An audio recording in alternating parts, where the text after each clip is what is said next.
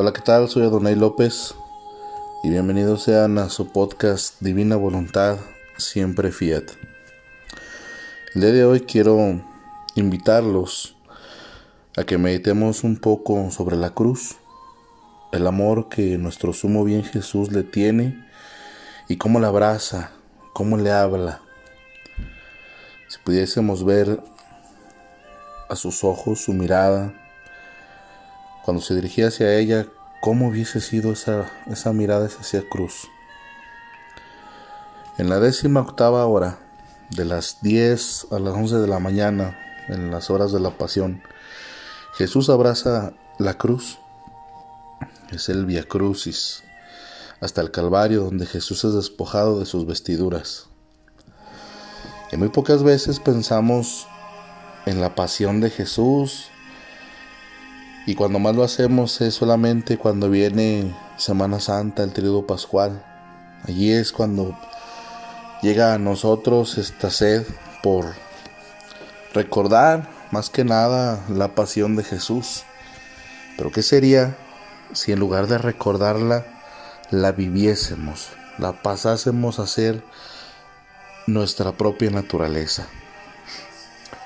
En esta hora de la pasión, la décima octava, Jesús le dedica unas palabras a la cruz y, le dice, Oh cruz, cruz amada y suspirada, solo tú salvarás a mis hijos, en ti yo concentro todo mi amor. Cruz adorada, finalmente te abrazo, tú eras el suspiro de mi corazón, el martirio de mi amor, pero tú, Oh cruz, has tardado tanto, mientras que mis pasos siempre hacia ti se dirigían, cruz santa. Tú eras la meta de mis deseos, la finalidad de mi existencia sobre la tierra. En ti yo concentro todo mi ser, en ti pongo a todos mis hijos. Tú serás su vida, su luz, su defensa. Tú serás quien me los cuide y les des fuerza. Tú los sostendrás en todo y me los conducirás gloriosos al cielo. Oh cruz, cátedra de sabiduría, solo tú enseñarás la verdadera santidad. Tú formarás los héroes, los atletas, los mártires, los santos, cruz hermosa. Tú eres mi trono, y teniendo yo que abandonar la tierra, te quedarás tú en mi lugar. A ti te doy como dote a todas las almas. Cuídamelas, sálvamelas, a ti te las confío. Y qué palabras tan profundas, tan bellas, tan hermosas, que al leerlas, ¿quién no podría amar la cruz? ¿Y cómo no amarla si mismo Jesús allí nos dice que la cruz es quien nos cuide, quien nos dé la fuerza, quien nos sostendrá en todo y quien nos conduce gloriosos al cielo. No hay santo sin cruz. Y esto debiésemos hasta tatuárnoslo en el interior de nuestra alma, en nuestra mente, en nuestro pensamiento. Sin cruz no hay santidad. De aquí que me atrevo a decir o a preguntar, ¿cómo no amar esa cruz? ¿Cómo no amar la cruz? Jesús dice que quien aprecia el sufrir, aprecia a Dios. Pero no es un sufrimiento cualquiera, ni es de cualquier modo, no, sino que el sufrimiento de la vida y aún los dolores debemos unirlos a la vida de Dios. ¿Y cómo? Jesús nos lo deja en las escrituras. Juan 17:23. Dice, yo en ellos, tú en mí, para que sean perfectamente uno y el mundo conozca que tú me has enviado y que los has amado a ellos como me has amado a mí. Esta es la forma y el único modo de ser una sola cosa con Dios. Hagámonos la siguiente pregunta. Con toda sinceridad, en nuestro interior, ¿realmente abrazamos la cruz como lo hace Jesús? ¿Alguna vez nos hemos preguntado si estamos amando de verdad nuestra cruz, si estamos amando de verdad a Jesús. Y valdría la pena reflexionar sobre esto. Si de verdad estamos amando la cruz o solamente la sobrellevamos. Jesús nos dice cuál es la seña más cierta de esto. En febrero 16 de 1908, en la lectura del volumen 8 dice, cómo la señal más cierta de que amamos al Señor es la cruz. Y dice, encontrándome en mi habitual estado, estaba pensando por qué solo la cruz nos hace conocer si verdaderamente amamos al Señor, siendo que hay tantas otras cosas como las virtudes, la oración, los sacramentos, que nos podrían hacer conocer si amamos al Señor. Mientras esto pensaba, el bendito Jesús ha venido y me ha dicho, Hija mía, es exactamente así. Solo la cruz es la que hace conocer si verdaderamente se ama al Señor, pero la cruz llevada con paciencia y resignación, porque donde hay paciencia y resignación en las cruces, hay vida divina.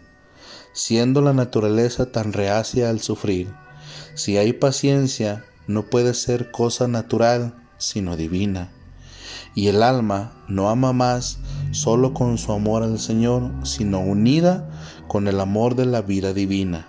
Entonces, ¿qué duda puede tener si ama o no, si llega a amarlo con su mismo amor? Mientras que las otras cosas, y también en los mismos sacramentos, puede haber quien ama, quien contenga en sí esta vida divina pero no puede dar la certeza que da la cruz. Puede ser o no puede ser, y esto por falta de disposiciones. Uno puede hacer muy bien la confesión, pero si faltan las disposiciones, no puede decir ciertamente que ama y que ha recibido en sí esta vida divina. Otro recibe la comunión, ciertamente la recibe en sí la vida divina, pero puede decir que esa vida permanece en él solo si tenía las verdaderas disposiciones, porque se ve que algunos reciben la comunión, se confiesan y ante las ocasiones y circunstancias no se ve en ellos la paciencia de la vida divina, y si falta la paciencia falta el amor, porque el amor se conoce solo con el sacrificio. He aquí las dudas, mientras que la paciencia y la resignación son los frutos que sólo produce la gracia y el amor. Y qué palabras tan profundas, tan llenas de verdad. Quisiera tomar en especial cuando dice que hay otro que recibe la comunión. Ciertamente recibe en sí la vida divina, pero no puede decir que esa vida permanece en él si tenía las verdaderas disposiciones. Solamente si se tienen estas verdaderas disposiciones es que la vida divina permanece en la criatura. Pero estas verdaderas disposiciones no es nada más quererlo o, o, decirle a Jesús que sí está dispuesto, no, es demostrarle a Jesús. ¿Y cómo se le demuestra? Con actos unidos a su vida divina. De otro modo no puede ser. El deseo de sufrir es un deseo santo, en términos que éste nos purifica con la finalidad de ir quitando de nosotros mismos todo lo que no es de Dios. Y una vez hecho eso, pasa a ser naturaleza de la misma criatura, de modo que el sufrir se vuelve dulce y es un sufrimiento de amor, pues ahora se sufre unido a la divina voluntad, por amor de Dios, con la finalidad de sufrir nosotros las penas de nuestro Jesús. No solamente es un sufrir por sufrir, sino que es un sufrir por amor de Jesús, es un sufrir por Jesús en lugar de Jesús, para que empiece ese juego de amor. Ver a Jesús que está sufriendo. Entonces yo le digo a Jesús, no es justo que tú estés sufriendo, no te mereces esto, este sufrimiento es mío, yo lo sufro por amor tuyo. Y Jesús viene y me dice lo mismo. Y ahí empieza un juego de amor entre Jesús y la criatura. Además, hay otras palabras muy interesantes en los escritos del cielo. En la lectura de octubre 4 de 1907, que también es una lectura del volumen 8, Jesús nos dice que la cruz injerta la divinidad en la humanidad. Y esto es sorprendente, porque la imagen nosotros la tomamos sí del cuerpo de Jesús, pero ¿y la semejanza? La semejanza la obtenemos de la divina voluntad. Allí está la semejanza con Dios. Cuando Dios en el paraíso dice, hagamos al hombre nuestra imagen y semejanza, se refiere precisamente a esto, en la semejanza, en la divina voluntad, como vida de la criatura, llegando al querer divino. Dice esta lectura, la cruz injerta la divinidad en la humanidad. Y comienza Luisa diciendo, continuando mi habitual estado de privaciones, y por lo tanto con pocos sufrimientos, estaba diciendo para mí, no solo de Jesús estoy privada, sino que también el bien de los sufrimientos me es quitado. Oh Dios, por todas partes quieres usar fierro y fuego y tocarme en las cosas más amadas por mí y que formaban mi misma vida, Jesús y la cruz. Si a Jesús le soy abominable por mis ingratitudes, tiene razón en no venir, pero tú, oh cruz, a ti, ¿qué te he hecho? que tan bárbaramente me has dejado? Ah, tal vez no te he puesto buena cara cuando has venido. Recuerdo que te amaba tanto que no sabía estar sin ti, y algunas veces te prefería aún sobre el mismo Jesús. Yo no sabía qué cosa me habías hecho, que no sabía estar sin ti. No obstante, ¿me has dejado? Es verdad que muchos bienes me has hecho, Tú eras el camino, la puerta, la estancia, el secreto, la luz en la cual encontraba Jesús. Por eso te amaba tanto y ahora todo ha terminado para mí. Mientras esto pensaba, en cuanto ha venido el bendito Jesús, me ha dicho.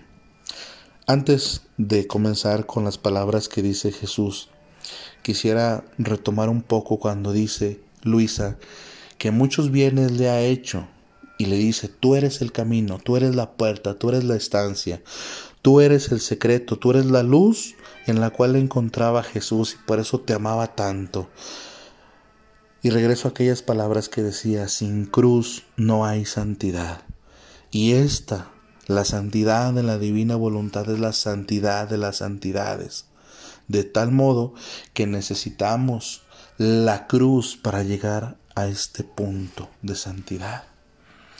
Jesús habla en esta lectura diciendo, Hija mía, la cruz es parte de la vida y solamente no la ama quien no ama la propia vida, porque solo con la cruz injerté la divinidad de la humanidad perdida. Solo la cruz es la que continúa la redención en el mundo, injertando a cualquiera que la recibe en la divinidad.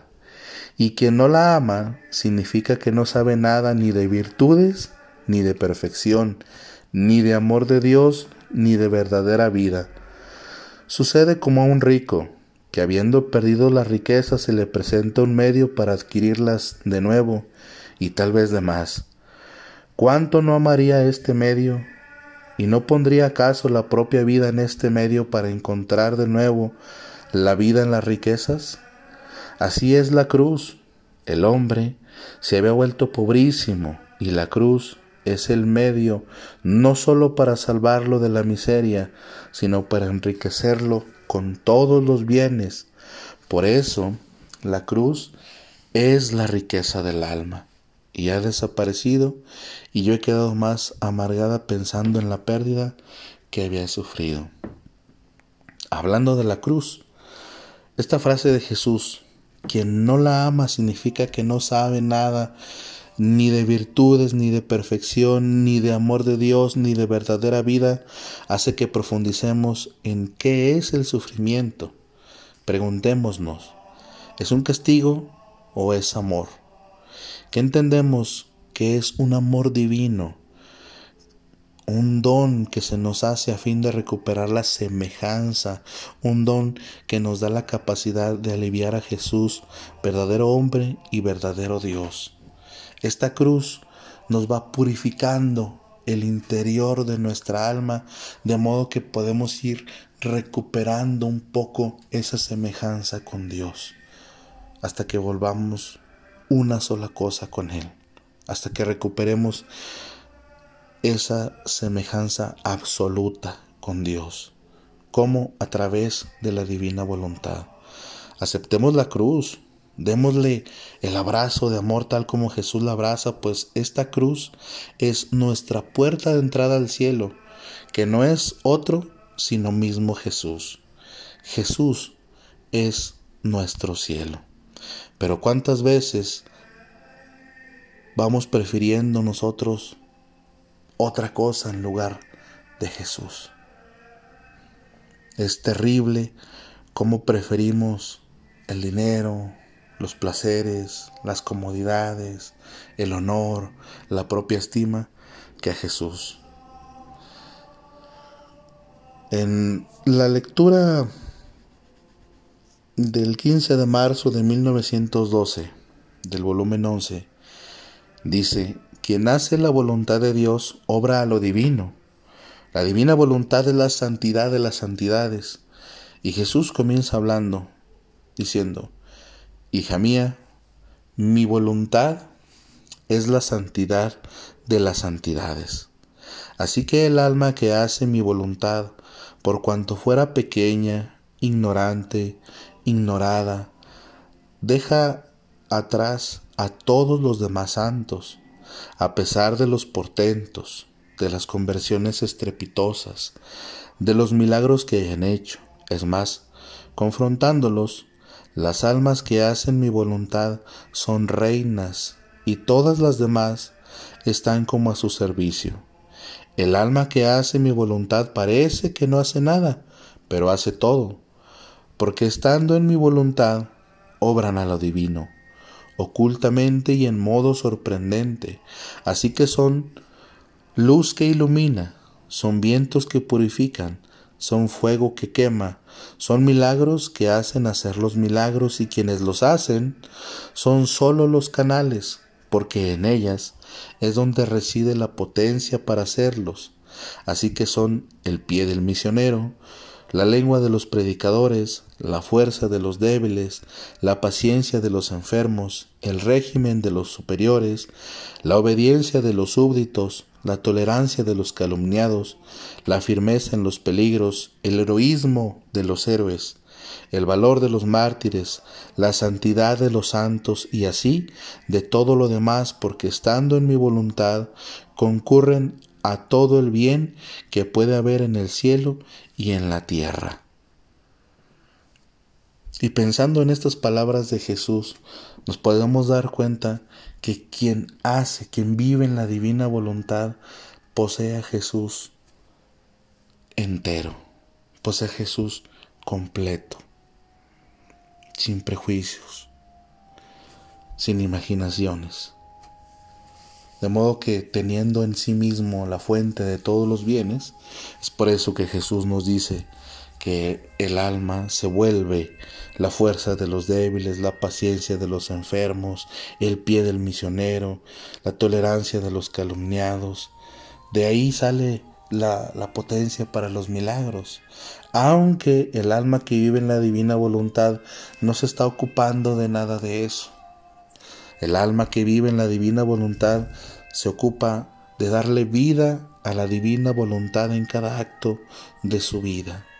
Jesús nos invita a no tener prejuicios sobre si vivimos o no en su voluntad, de no estar dudando y sobre todo a no pensar en nosotros mismos, a no tener esas reflexiones personales, porque Jesús dice que las reflexiones personales encorvan al alma, de modo que ya no se ve el cielo, ya no se ve a Dios, no se ve hacia arriba, sino que se ve a uno mismo y ahí vamos a encontrar solamente puras cosas que no son de Dios, por lo tanto, pura cosa mala.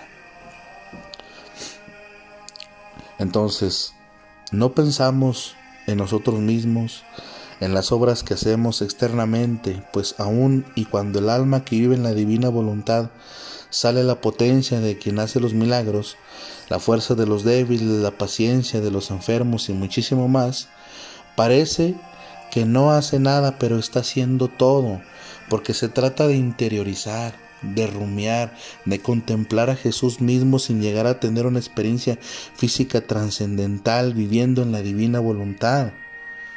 Nuestro mayor ejemplo podría ser nuestra Madre Santísima, la Virgen María. Ella no vivió una experiencia trascendental, física, ni mucho menos, pero ella tenía la misma vida de Dios. De modo que teniendo esa misma vida, ella parecía que no hacía nada, pero hacía todo.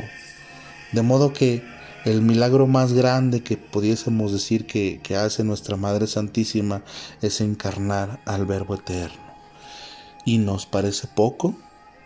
Continúa esa misma lectura diciendo, He aquí, ¿por qué puedo decir que son mis verdaderas hostias, pero hostias vivas, no muertas? Y aquí permítaseme decir que está hablando de las almas que viven en la divina voluntad. Y continúa diciendo, porque los accidentes que forman la hostia no están llenos de vida ni fluyen a mi vida. En cambio, el alma está llena de vida y haciendo mi voluntad fluye y concurre a todo lo que hago yo. He aquí ¿Por qué me son más queridas estas hostias consagradas por mi voluntad que las mismas hostias sacramentales? Y si tengo alguna razón de existir en estas, es para formar las hostias sacramentales de mi voluntad. Hija mía, es tanto el placer que tomo de mi voluntad, que al solo oír hablar de ella, me estremezco de alegría y llamo a todo el cielo a hacer fiesta.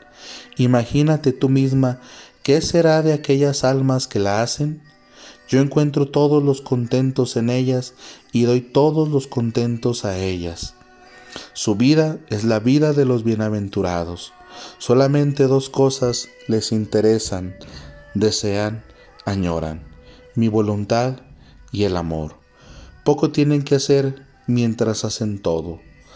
Las mismas virtudes quedan absorbidas en mi voluntad y en el amor, así que no tienen más que hacer con ellas, porque mi voluntad contiene, posee, absorbe todo, pero en modo divino, inmenso e interminable.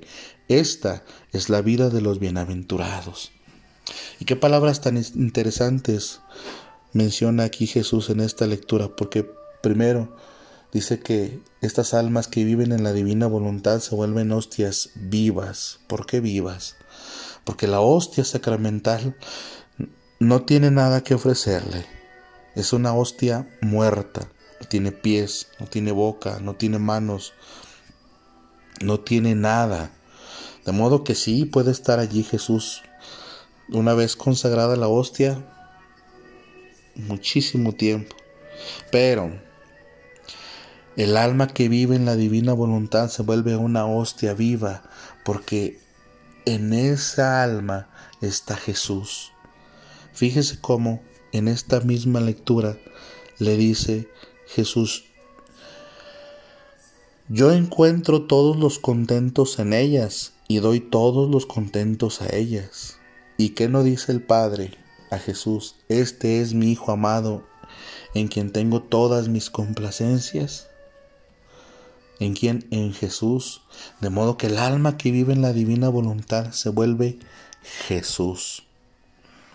En muchas ocasiones Jesús nos ha dejado claro cómo siendo Él Dios, siendo Él por sí mismo, increado y eterno, y nosotros criaturas suyas y principalmente al no ser por nosotros mismos, recibimos la finalidad de quien es nuestro Creador, finalidad que en esta lectura nos la presenta de forma clara y concreta, ser hostias vivas, hostias consagradas por su voluntad. Por lo tanto, nos invita a dejar de perder el tiempo en bagatelas, para apresurarnos a vivir en este reino tan santo, de tal modo que solo nos interese, deseemos y añoremos su voluntad y el amor. Eso es lo que debiésemos tener siempre en la mira, la voluntad y el amor. Jesús nos dice que la divina voluntad es la santidad de santidades, por lo tanto, no hay nada más allá de esta. La divina voluntad es el punto más alto que puede existir en el cielo y en la tierra, y todo lo demás, por muy bueno, bonito, sublime y santo que sea, debería quedar atrás para darle solo vida a la divina voluntad en cada acto de nuestra vida, sin mezclas de nada, solo la divina voluntad.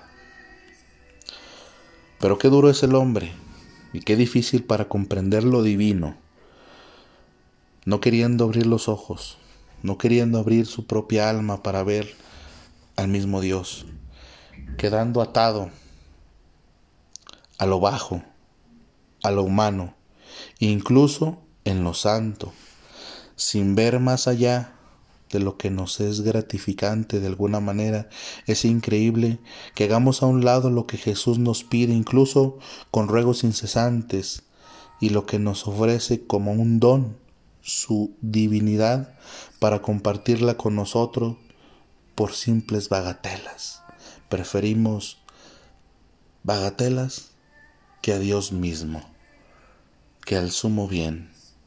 Jesús nos dice en una lectura del volumen 11, noviembre 27 de 1913. La divina voluntad es el punto más alto que puede existir en el cielo y en la tierra. Y empieza la lectura ya un poquito avanzada, dice yo, Jesús, siempre estamos aquí, en tu voluntad, parece que no tienes otra cosa que decir. Y Jesús, mi voluntad es el punto más alto que puede existir en el cielo y en la tierra. Y cuando el alma ha llegado a ella, ha sujuzgado todo y ha hecho todo, y no le queda más que morar en lo alto de estas alturas, gozárselas y comprender siempre más esta mi voluntad, aún no bien comprendida ni en el cielo ni en la tierra. Se necesita tiempo para estarnos, porque poquísimo has comprendido y mucho te queda por comprender. Mi voluntad es tal que quien la hace puede decirse Dios de la tierra. Y como mi voluntad forma la beatitud del cielo, así estos dioses que hacen mi voluntad forman la beatitud de la tierra y de quienes les están junto. Y no hay bien que sobre la tierra exista que no se deba atribuir a estos dioses de mi voluntad o como causa directa o indirecta, pero todo a ello se debe, y así como en el cielo no hay felicidad que de mí no salga, así en la tierra no hay bien que exista que no venga de ellos. Y esto debe tomarse con mucha seriedad porque tiene un punto muy delicado. Es sí, el alma que vive en la divina voluntad se vuelve se pudiese decir un pequeño Dios, pero Dios con minúscula, Dios por la gracia, Dios por don que Él nos da, no por naturaleza. De modo que el alma que vive en la divina voluntad se vuelve otro Jesús, se vuelve Jesús, siendo Dios de la tierra. Sí, pero por don de Dios no por naturaleza. En la lectura de septiembre 12 de 1926, ya del volumen 19, Jesús nos dice que solo debemos ocuparnos de su querer y nada más. Nada es más importante, nada urge más, solo su querer. Dice Jesús, resulta inconveniente a quien posee por vida mi querer que se ocupe de otra cosa, mientras que deberías estar totalmente ocupada en cómo ensanchar los confines de su reino, a fin de que triunfe, se forme en ti y así podrías transmitirlo a las pobres generaciones que se debaten y se forman la corriente de la vorágine donde quedarán precipitadas. Entonces, si Jesús mismo, quien nos dice que su querer es lo más importante y nuestras potencias de nuestra alma deben estar dirigidas a nuestro sumo bien, el no hacerlo nos pondría en la misma condición de los judíos, en la que ser presentado Jesús junto a Barrabás en la décima sexta hora de las ocho a las nueve de la mañana, Jesús de nuevo ante Pilatos es pospuesto a Barrabás, Jesús es flagelado, eligiendo a Barrabás en lugar de Jesús. Cada vez que hacemos un acto sin la unión con la voluntad de Dios, ignorando la llamada que nos hace la Santa Iglesia a través del Catecismo de la Iglesia Católica en el numeral 460 donde se nos habla de la participación de la vida divina, ignorando la Sagrada Escritura en la segunda de Pedro 1.4, por medio de las cuales nos han sido concedidas las preciosas y sublimes promesas, para que por ellas o si seráis partícipes de la naturaleza divina, huyendo de la corrupción que hay en el mundo por la concupiscencia. Se nos ofrece la participación de la vida divina. ¿Y qué hace la criatura? Pospone a Jesús por Barrabás, pospone a Jesús por cualquier otra cosa. Pensemos en este punto. ¿Cómo es pospuesto Jesús a Barrabás? Elegimos a Barrabás en lugar de Jesús.